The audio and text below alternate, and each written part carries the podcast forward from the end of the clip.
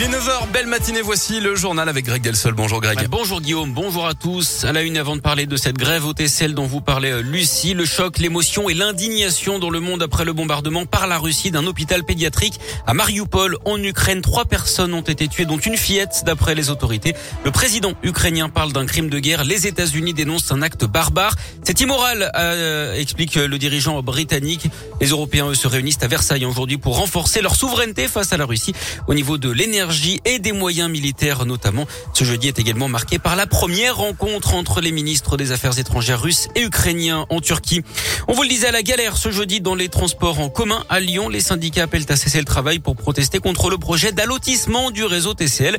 Le président de la métropole de Lyon et du Citral, Bruno Bernard, était d'ailleurs en conférence de presse hier pour détailler ce projet soumis au vote des élus aujourd'hui. Cet allotissement que dénoncent les syndicats. Les marchés publics du réseau seront divisés en deux parties. D'un côté les bus, de l'autre les métros, les trams et le Rhône Express.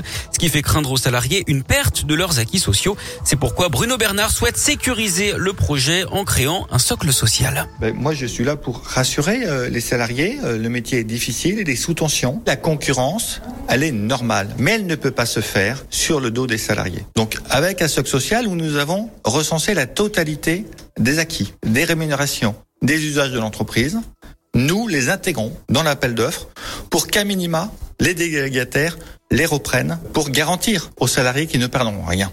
Et en cas de non-respect par un délégataire de cette clause socle social, nous pourrons rompre le contrat au tort du délégataire. Les syndicats en grève aujourd'hui ne croient pas à cette proposition. Rien juridiquement ne pourra garantir le statut social actuel, ont-ils notamment déclaré dans un communiqué.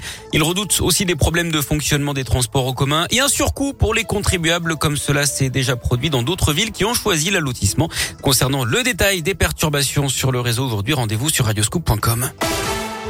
Faut-il repousser l'âge de départ à la retraite à 65 ans? C'est notre question du jour sur radioscoop.com. La mesure va figurer au programme d'Emmanuel Macron. C'est ce qu'explique ce matin le porte-parole du gouvernement, Gabriel Attal.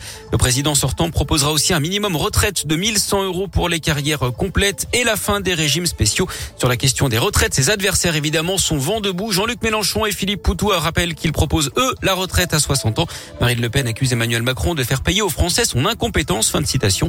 De son côté, Valérie Pécresse rappelle qu'elle avait elle-même proposé la retraite à 65 ans. Il était porté disparu depuis euh, plus d'un mois. Le fugitif qui s'était évadé de la maison d'arrêt de la Talaudière dans la Loire le 5 février dernier a finalement été interpellé hier à Lyon.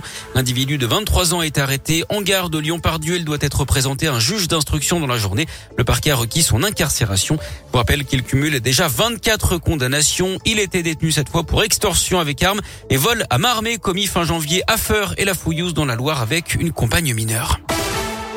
Le sport à Lyon, c'est la victoire de l'OL à Porto. Hier en huitième de finale allée de Ligue Europa grâce à Lucas Paqueta. Succès 1-0 qu'il faudra confirmer jeudi prochain à Dessine pour le match retour. Le PSG, lui, a été éliminé en huitième de finale de la Ligue des Champions après sa défaite 3-1 face au Real Madrid et un triplé de Karim Benzema.